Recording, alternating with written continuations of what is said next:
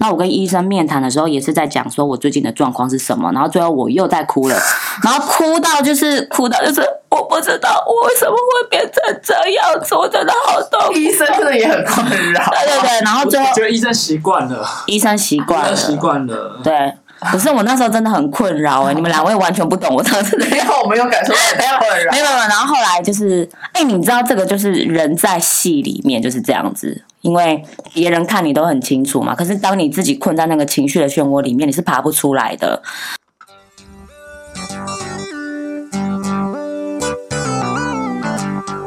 大大家好，透个东，透个西，talk 南 talk 北，我们是社畜大叔湘潭市，我是 Tony。我是阿翔。我要贴近麦克风了。大家好，我是 Tony 大。家好，我是 Emma。呃，今天呢，我们这一集节目也非常有趣，因为其实我们连续讲了好几集关于呃心灵疗愈等等相关的心灵成长的主题。然后，于是呢，我们这一集就邀请到了一位实际有在进行相关作业的朋友。相关作业，这 个我想，我暂时想不出什么 什么好的好的字句，就弄得很像那个写公文的应用文，从事这个作业的人员。但其实真的是像二零二零年呐、就有上班族的代表字调查，那时候其实就有说，今年就是忧啊、闷啊这种字，其实是最能代表上班族的心情。那所以这次我们会邀请到这一位啊，他其实也是在工作上蛮有成就，可是最后，嗯，我觉得在工作上多少有一些压力需要面对，让他找到了他自己的方法，所以想要介绍给大家。嗯，那我们就以掌声来欢迎我们的新朋友 Queenie。欢迎 Queenie，嗨，我想要持续这个掌声给我自己。好，要真的太正向。Queenie 其实是我以前工作上的同事，然后所以我们两个其实有很类似的工作经历。那可是因为在面对我们的工作其实是比较快速，压力比较大，要面对客户很多的需求，所以我觉得他在嗯，其实他在工作上呢。一直是一个很努力，然后很很正向的人。可是我知道他在今年开始面对自己的工作，有一些身体的状况出现，这样。那所以 Queenie 开始接触了冥想。我觉得这件事情蛮有趣的，因为可能很多人听过冥想或知道冥想，可是没有真的做过，或是不知道它的好处在哪里。所以今天就是特别邀请 Queenie 来跟我们做这样的分享。这样，那嗯 Queenie 是为什么会开始接触冥想呢？其实会开始接触冥想，是因为我现在正在努力找很多种方式，让自己心灵恢复平静的时刻。就像其实 Emma 之前讲的嘛，我后来生病了，嗯然后其实生病的过程也是因为工作压力，工作压力是一个，然后最主要也是因为我对于我自己实在是太不满意了。对，因为 Queenie 是一个对自己要求很高的人。对，然后甚至别人当别人告诉我说我对我自己要求很高的时候，我自己心里面想说，你们对自己要求才低，就开始 diss 别人。你们这些不是 common sense 吗？怎么会觉得我要求多？这就是古时候的主管就看我们七到 七零年那种八零年后就觉得这些人草莓族，然后我们再看下一辈就说你们这些九零年后这是在干嘛啦？没有没有，我必须说，因为我们以前的工作其实就类比较类似，因为我们是做展览的嘛，所以我们的工作其实是非常快速，然后压力很大，要面对很多问题。就是我觉得那个工作量，我相信很多做广告业啊或行销业的人可能可以了解，就是你现场面对客户有很多未知未知的状况是你必须处理的，所以那个不止来自于公司的什么业绩啊、同事啊，有时候在现场的状况更是你必须花很大的心力去处理这样。所以，可是其实我，所以我觉得可以在那个公司待下来的人都已经是有非常好的抗压力跟解决问题的能力。可是 Queenie 却还是常常会告诉我们说，嗯，他觉得别人做的更好啊，别人更能够面对这样的情绪。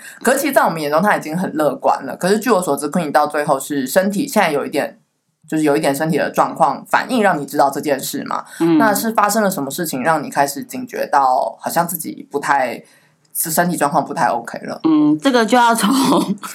是一个古远 古远的故事，是不是？对对，这是一个很古老的故事，就像艾玛讲的嘛，我们工作是一个很充满挑战性的工作，所以我们常常会面对到你知道这个问题，你想了解决的方式，可是其实最后的结果并不如你的意。那所以，如果你没有办法掌握工作内容，加上你对于自己要求很高，再加上你又是完美的主义者，再加上你要找到想要找出原因到底是出在哪里，是不是本身自己的问题？我跟你说，这个病就砰。我完全感受到你的病我完全感受到我前面你再加上你再加上这个，我好害怕。好了，我现在稍微大概讲了一下，讲一下说为什么会开始生病这段过程好了，因为我是前半年的时候，我发现，嗯，第一个想法出来是我发现，我现在回来公司已经三年了嘛，可是其实我可以想象出我。一两年之后，我还是会在做这些事情，就是转头看看一样是的主管，对，一样是这么多，就是压力，只是你负责的案子会不一样，然后再来是身体开始出现一些问题嘛，嗯嗯，身体开始出现一些问题，一开始是半夜睡不着觉，就是很久很久才会入睡。然后哦，一开始最一开始出现应该是荨麻疹，嗯，从一年前就开始。荨麻疹很神奇耶，对，荨麻疹就是他不管。就是你不知道他为什么而发，他可能跟你吃饭吃一吃，突然就有荨麻疹。你知道这个荨麻疹是一年前开始发作的，所以其实已经累积蛮久。对，其实一年前开始发作，然后人家还以为我上腮红哎，你知道随时气色很红润。就大家大家都以为他吃什么过敏，所以我们都一直跟他说，你赶快去看过敏门诊，找出你的过敏源。没有没有，你知道一年前发生荨麻疹，你一定第一件事情会去找皮肤科嘛？对。当时我皮肤科就看了很多间，然后都是吃药，然后就会没有。嗯。然后到最后，我就去寻求中医，然后中医吃药，然后可能一个礼拜他没有了。嗯，到最后我完全的放弃，我就是放肆他养。可是那时候养的时候是。嗯，比如说一个礼拜出来两天，到最后的这三个月，几乎是每天都会出出现一次。嗯嗯，对，他现在已经变成一种特技，他就把他手上抓一抓，然后等一下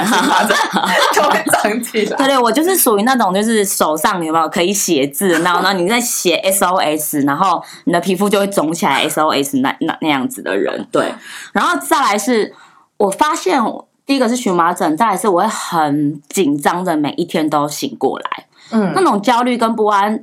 可能只会出现在比如说我们今天要去提案，然后，呃，可能在提案的前十分钟才才会出现手心冒汗嘛，或者是你的脑袋一片混乱嘛。可是我这个后来已经出现是每一天我都在紧张，甚至是我是焦躁不安醒过来的。我后来仔细了一研究一下那种感觉是什么，那个感觉就很像是。你早上起来的时候，你不是打个哈欠、伸个懒腰，你是你的，你好像感觉你全身的血液会集中在你的手跟脚，它是集中在那里，而且你手脚会发抖，然后而且很冰冷的醒过来。这么一讲，感觉好像是那种天气冷，然后家徒四壁很冷。对啊，然后像对，就是就是开始这样子，然后再来就是心脏。我的心脏它会开始跳动的很快，那个不是心悸。后来我有去看医生嘛，嗯，我去看心脏科，然后医生就说我压力太大。我当时给自己量的心脏一分钟是跳一百三十下。是一个运动的状 态。哦一声，很久没出出现声音的 Tony 跟在旁边突然 饿了一下，数字有点吓人。这是我可能跑步跑一阵才能获得的心跳。对对对对对，我根本不用跑步哎，随时随地都在一分钟一百三十下这样。你自己的身体真的是随时都处于在一个紧张的状态。对，随时处于在一个很紧张的状况。我印象很深刻哦，你知道，就是紧张、焦虑不安的时候有没有？我记得。八月的时候，我跟我朋友去金山，我们租了一个很漂亮、很漂亮的那种民宿。然后那个民宿它是一个大片的落地窗，它正前方就是一个海，所以你可以想象出，你早上五点多日出的时候，你看到那个夕阳有没有？天空从暗的，然后开始出现一些粉紫、粉橘、粉粉蓝的那种颜色，慢慢的这样子。日出，可是其实我五点多的时候，我看到那个景色，我竟然没有任何的感觉。嗯，我只是觉得啊，我等一下，我答应十一点要给客户报价单，所以我等一下看完看完日出的时候，赶快升起来，然后赶快回赶去补眠，然后我补眠完之后，我要再赶报价单。那你心里面已经没有那种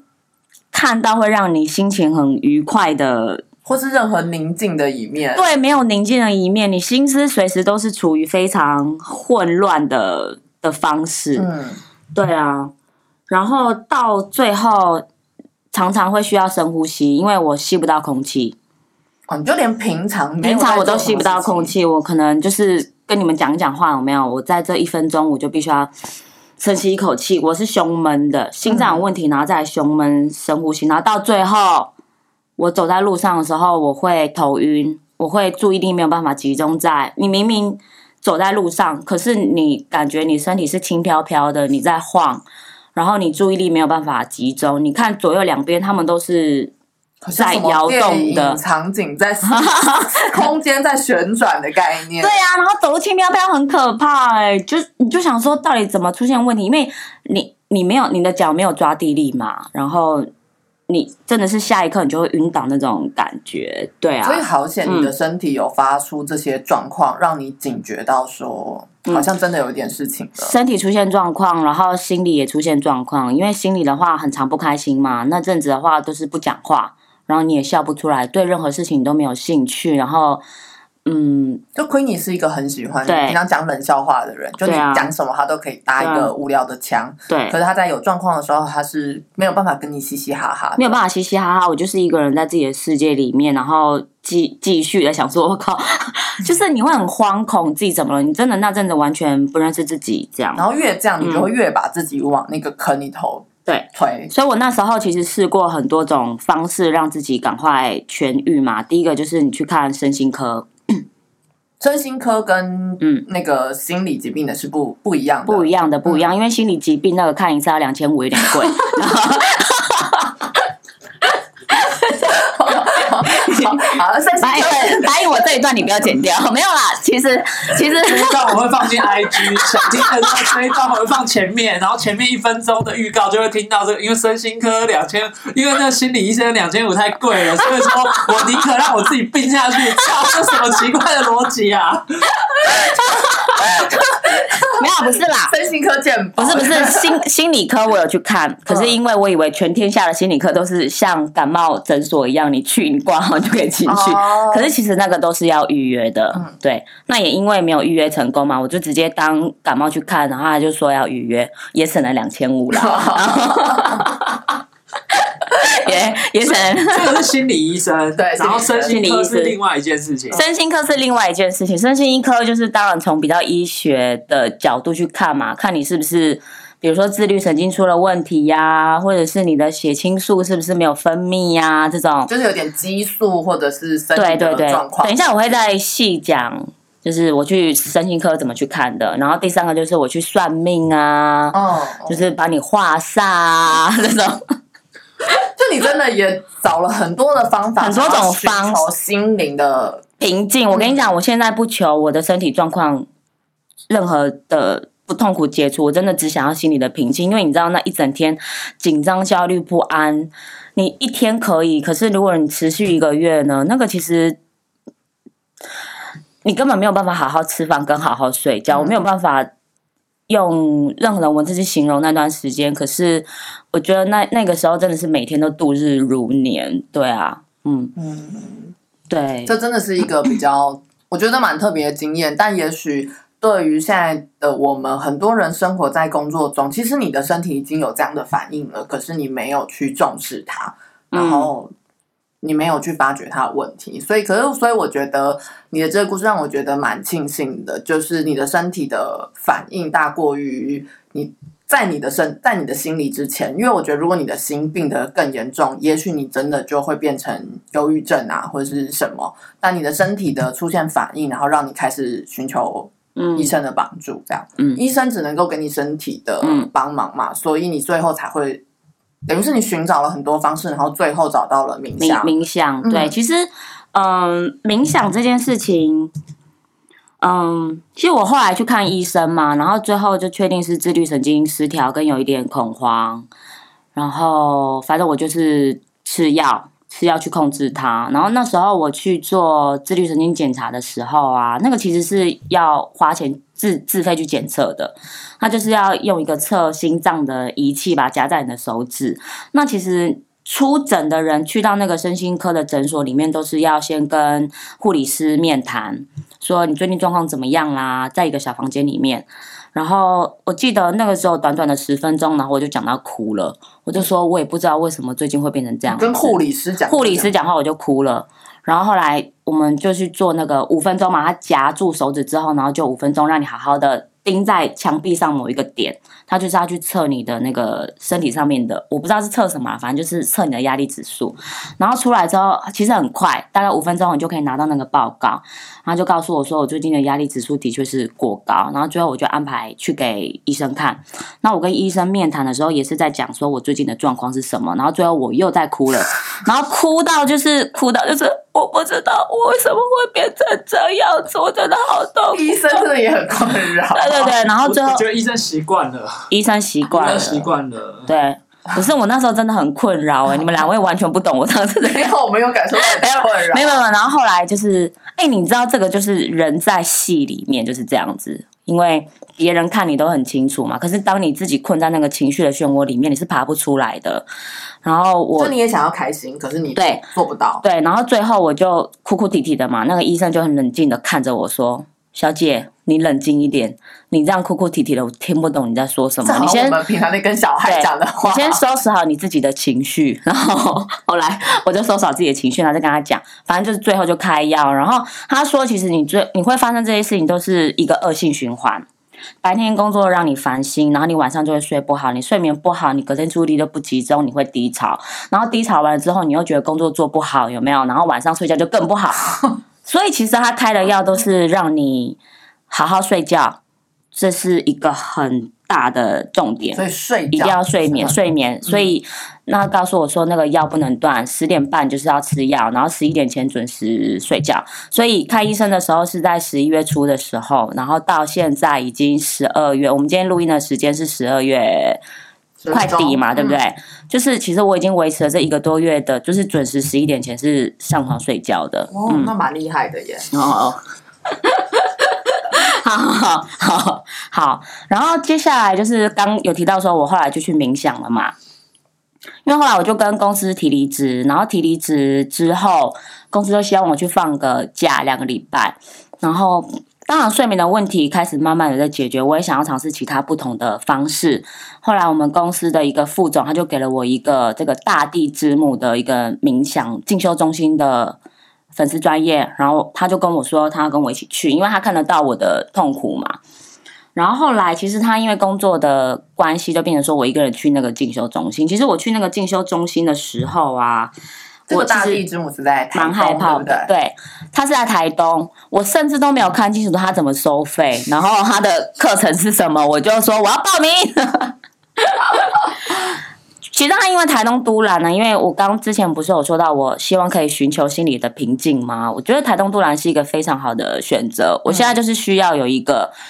我好好的跟自然相处，好好的跟自己相处，然后你当时其实不抱任何期待，你只是觉得那个地方即使没有做到任何事情，让你自己去放松也好，对而去接触这个对地方。对对，因为刚刚有提到说我恐慌嘛，所以我那段时间走在路上的时候，太多人跟太吵都会让我持续的紧张跟喘不过气来。嗯，然后所以我就把自己丢到台东都兰那个地方，我就像你讲的，我是不抱任何期待的，对，然后我就马上网络上报名去了。那在去的时候呢，我其实会有点害怕，因为你就想说进修中心呢、对啊，那个又是在山上，教还是什么之类的。对啊，那是在信教嘛，就是山上到底是什么样的环境？但是我我也没有管那么多，我就真的是，呃，我本来在这个大地之母是预计只要待三天两夜的。但是当我这样子风尘仆仆的去到那个地方，然后过了第一个晚上之后，我觉得这个地方真的是太好了，因为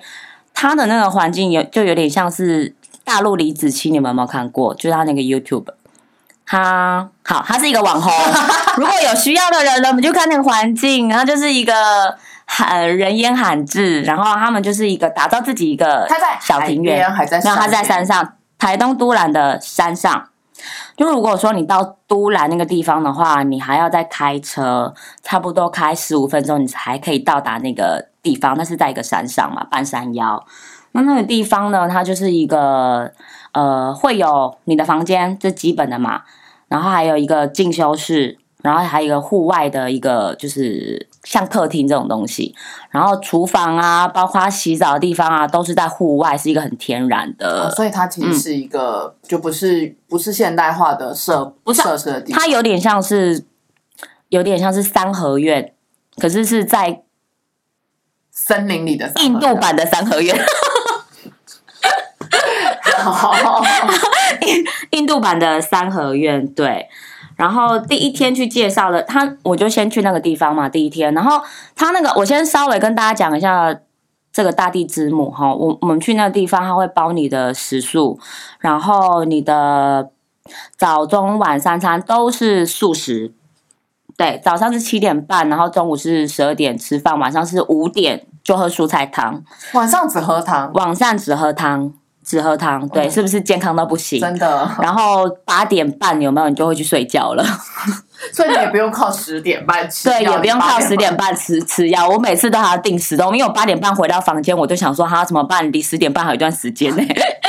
我就半夜要定闹钟起来。所以你那个没有办法吃药八点半就先睡。没有，你也可以啊，你也可以啊。哦变成说那段时间我吃药就很不正常。哦对啊，然后除了这个以外呢，它还会有嗯早上十点到十二点的静心课程，然后跟晚上六点到晚上八点的静心课程。嗯那每一天有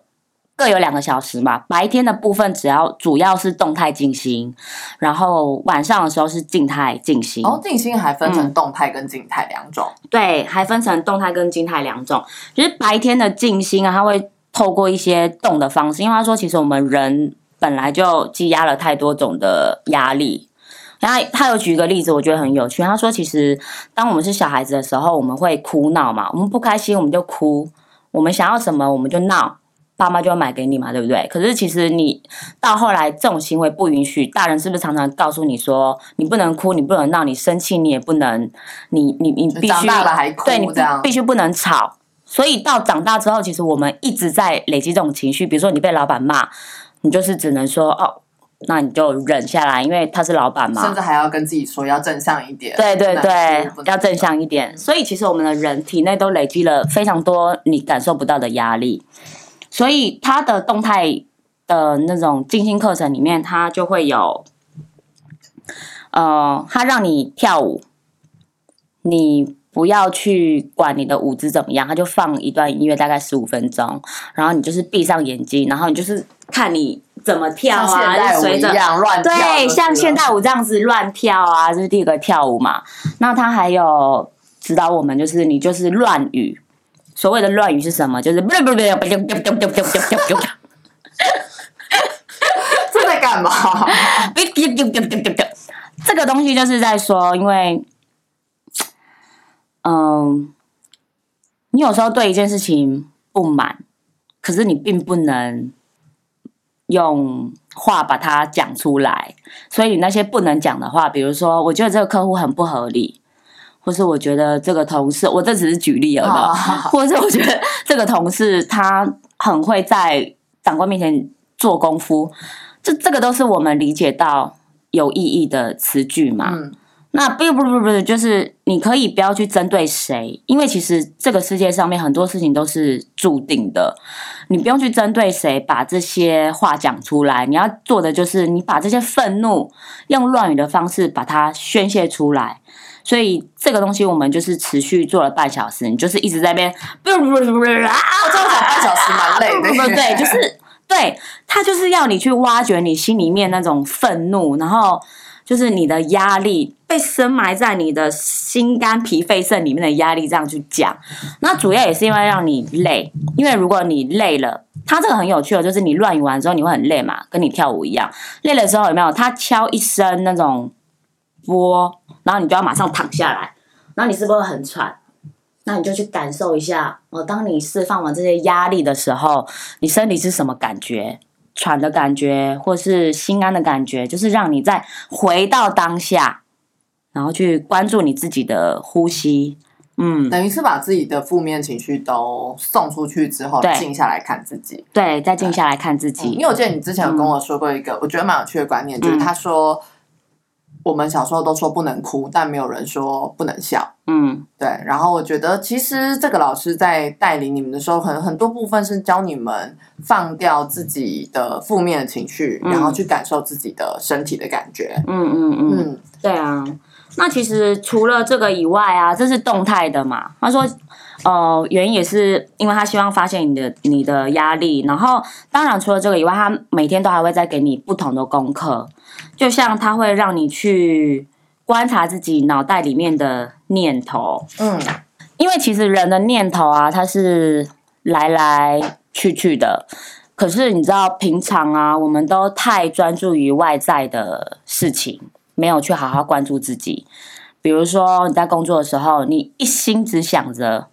你要怎么样把工作做好，然后你要怎么样去解决方法。你没事的时候，你就上网看影片、追剧，但是你都没有好好的去回到自己的内心，去观察自己脑中的念头在想些什么。所以他就告诉我说，你要去注意到你脑中的念头来来去去的。他说，你就什么事都不要做，你就是找一个地方，然后好好坐在那里，去观察自己有什么想法，然后把它写下来。嗯，在讲到这件事之前，我要再讲到，我先跟大家讲一下这个观念，因为后来我做的练习会跟观念有关系。嗯，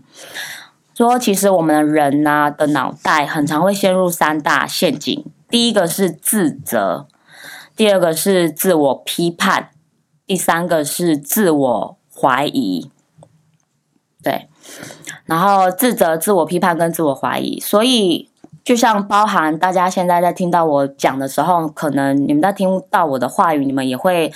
那个脑袋念头就会出来，你会联想到说之前工作是不是有这种低潮啊，然后是遇到什么事啊，然后是不是因为我哪里做不好啊，就是你的脑袋很容易就会回到过去，把自己推向负面对然后回到过去之后，你就会回到，你就会去未来，你就想说，那我去这个静心课程啊，我可以得到什么啊？你就会去想象你，当你做这个练习的时候，你的画面会是什么？就是你去注意到自己的脑袋，你会一直动来动去的。所以你会去想一些过去的事情、跟现在的事情、跟以后的事情，会被自己脑中会自己去做串联跟联想。对对，其实很多印度的智者啊，他们都说，其实人的脑袋它就是一个吵杂的猴子，它随时随时都会叽叽喳喳的，一直让你没有办法平静。其实，呃，我希望你们回家的时候都可以稍微练习一下，你可以稍微五分钟静坐，你不要想什么，你会发现，其实你五分钟静坐完静坐这时间里面，你的念头就会一直飘来飘去的，你是没有办法专注在声音的，你也没有办法专注在呼吸的。可是我觉得有那个念头也没有关系，你去仔细研究一下那个念头。我接下来就是要告诉你们，我从我胡思乱想的内容，我观察到了什么。我对蛮有趣的，因为嗯我以前一直以为静坐是要让自己强迫自己静下来，什么都不想，但其实你要去观察你心中在想些什么。就是白天上完课之后嘛，他就说你就是下午给你一个功课，你就到一个地方好好坐着，你可以坐在任何的地方，你甚至躺在床上也可以。然后你想到什么，你就写下来，你去看你的身体，呃，你去看你的身体的反应。比如说，你想到工作很紧张，你哪里做不好，你的身体就会发热，你的心跳就会变快。你把这些写下来，这就是他们讲的觉察。所以那一天呢，我还记得我下午我就端了一碗我的午餐，一碗面，然后坐在一个一个前面都是很漂亮的小庭院，然后种满了很多植物嘛，我就开始在看。然后我本来只是很单纯的看那些植物哦，突然我就看到了一棵柠檬树。然后我看柠檬树啊，我就想到说，其实哇，开花结果原来这么不容易耶，它这么久才可以结成一颗柠檬。你想的也蛮？没有没有没有，我现在是用话讲出来，所以你会觉得它真的有故事。可是如果等到你真的把那些东西写下来的时候，你会发现，哇，这个脑袋其实很聪明的，它会，它真的是联想力很丰富。嗯嗯，对你如果不写下来，它就是只是一个画面就闪过去就闪过去。可是你你你没写下来，你写下来你才知道说，原来你随时随地你都在浪费你的能量啊！你想那些，好好，你的柠檬树让你想到是，对对对，就是开花结果其实不容易啊。那为什么我每次做事情的时候，我都不够有耐心呢？我你就我就会发现，我陷入了一个自我批判呢、嗯，我为什么到底是对到底是从我只是看一个柠檬树，我就发现我就想到我不够有耐心，然后我开始去抨责自己，然后然后其实这些东西，而且我碰着自己的时候，我又想到说，其实你的你到底评断哪来的？你觉得你自己不够有自信，根本没有人告诉你你不够有自信啊，对，就是没有人告诉你你不够有不不够不够有耐心啊，而且每个人面对的事情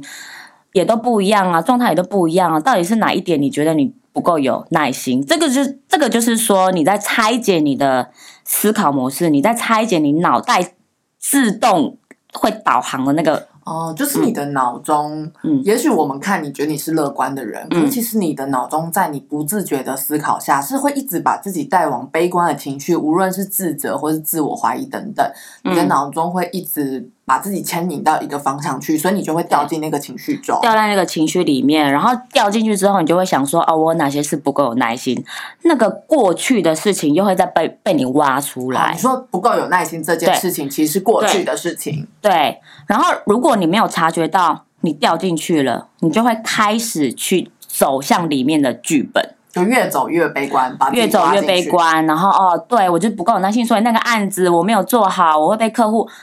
你就会想很多过去的事情，可是那些过去的事情你根本无力改变它已经！结束了。这就是为什么他教我们，你随时都要在当下。为什么你要学静坐？因为你会察觉到，你又开始掉进去自己的内心戏里面了。当你看到了，你就会再拉出来，然后再回到现在这个当下，你面对的是一个这么漂亮的一个小庭院，这样子。哦，所以这样好像可以理解为什么嗯大师们说脑袋是一只猴子，就是它其实是不在你的控制之内，它其实是胡思乱想、东跳西跳的。可是你反而是要静下来，然后让自己去学会看到它的走向，然后去控制它。对，没错。然后再来，我不是说我刚刚端了一碗面吗？我连面也会开始，我在那边慢慢吃面。通常之前工作很忙嘛，所以我们很多人都养成很不好的习惯，就是中午中午吃饭的时候，有没有你就叫 Uber E，然后 Uber E 你可能只花十五分钟的时间，你就把那碗面吃完了。嗯，甚至是吃三口对你根本不边晓得那碗面。是什么味道？你只知道说你为了要填饱肚子，甚至你肚子有没有饱你都不知道。嗯，你只知道哦，这个时间点我该吃饭，所以我对叫了一碗面。对，然后丢在旁边嘛，一边工作一边吃啊他问你有饭没有吃饭啊？月月有在那里，我等一下吃。对对对，哎、冷掉哎、你要赶快吃饭哦！有有有有，为什么？因为你注意力只在于你的工作，你根本没有好好的去照顾自己的身体。对，可是照顾自己身体，这也是后来我我我开就是开始对开始上课之后才发现的。你说吃面想了什么？对我吃面，然后我就想说，哇，我我终于可以好好吃饭了。我现在我觉得说，可以在现在这么忙碌的社会里面好好吃面，似乎是一个很奢侈的事情呢。我花了半小时甚至四十分钟，我才吃了一碗面。我那时候只是一个想法，我就觉得说，为什么大家都要觉得年轻的时候，你非得要把自己弄到睡没有办法好好睡，然后吃饭也没有办法好好吃，那个才是努力工作的证明。就像我先前一样，我工作的时候，我睡觉的时候在想工作，吃饭的时候在想工作，甚至我去海边还带笔电，然后对，跟我们去白沙湾玩，对在那里对对对，而且是新买的 Make 有没有？那个哇靠，那个新买 Make 里面卡了超多沙子的。就很有事。对对对对对，然后你就发现，哇靠！一你吃那个面有没有？你也可以想到这么多的这么多的事情，对。然后，所以我我非常建议大家，其实你就去想到说，这些想法它就是来来去去的，你不用太入戏。人会焦虑，人会焦虑，其实就是你不在当下，你会一直去回想你的过去，然后跟焦虑你的未来。我想的焦虑的未来，意思就是说，你一定要看清楚你现在的是想象还是事实。嗯，我觉得这件事情蛮明显的，因为我当时约 Queenie 录这个 podcast 的时候，其实我心头有四成的想法是，我觉得 Queenie 不会答应我，嗯因为我认识的 Queenie，她一定会觉得这件事情她要准备到完美，她要写好她的稿子，写好她的段落，她才要来录我们的音。所以我原本认识的 Queenie，她真的是会为了追求自己的完美，然后让自己停下很多脚步。可是这一次我邀请他，他却很他却很开心的答应我说：“哦，好啊。”然后他想要趁他记忆很深的时候来跟大家分享。嗯，然后可是其实他也的他的准备并没有比以前少，只是不再像以前要追求到一百二十分。嗯他可能知道说哦，他有一个八十分基础的，然后借由我们的讨论，他可以做更好的发挥。我觉得他开始会看在说他现在这个当下能够把这件事情做好就可以了。其实，甚至我那天跟你约在咖啡厅讨论的时候，我也有一个念头说啊，如果我准备的不够精彩，怎么办？所以，所以我们接下来现在就要开始夜配，所以就开始这个机这个机构的这个报名专线，没有然后有然后有那种 Queenie 的优惠码，输入代号就可以享有什么，因为表示这个很有疗效，是这样吗？不是不是，哎、可是你知道那时候我想到什么吗？平常我就一定会紧张嘛，我就会又开始不安、焦虑嘛。因为，可是我当下，你知道，我从捷运站走过来的路上，我就突然告诉自己，那是你想象出来的。你想象你要怎么样？嗯，我的脑袋就想说，但是我想象出来，我想象出来说，A 玛会觉得不满意。可是我到底是用什么东西来评断你会觉得不够精彩？对，我只要把我自己想讲的讲到就好了，甚至那些我想讲可是没讲到的，没讲到那就算啦。你就以后还是有机会对啊可以嗯，哥，你有什么话说我？要说你没想讲的，你可以写在 line 上，然后我会帮你 po 上 IG，然后我们的大家还是会很热情的回来听，因为我们前几集的那个占卜师 Monica，她就是回去之后，她就说：“哎，我有两个东西没讲，那两个东西写的还蛮好的，我们有放在我们的 IG 上面。哎、但是之后啊，如果大家听了有兴趣的话，我希望可以面对面的跟大家分享。对，闺蜜自己有那个 YouTube 频道会对跟大家分享，然后她也会再去上课，所以如果想要跟他一起去上课的人，也可以跟他一起报名而。且我本人长得蛮漂亮的，啊，这这他他他这在亏你的夜配，好，那我们今天很谢谢自称美丽的 Queenie，也没有自称她真的很美，还有一双美丽的大眼睛。好，那今天谢谢大家，谢谢。好，那也欢迎大家有机会呢，可以去关注 Queenie 的 YouTube 频道，然后我们也会把她的美照放在我们的 IG 上，记得订阅哟。谢谢大家，拜拜。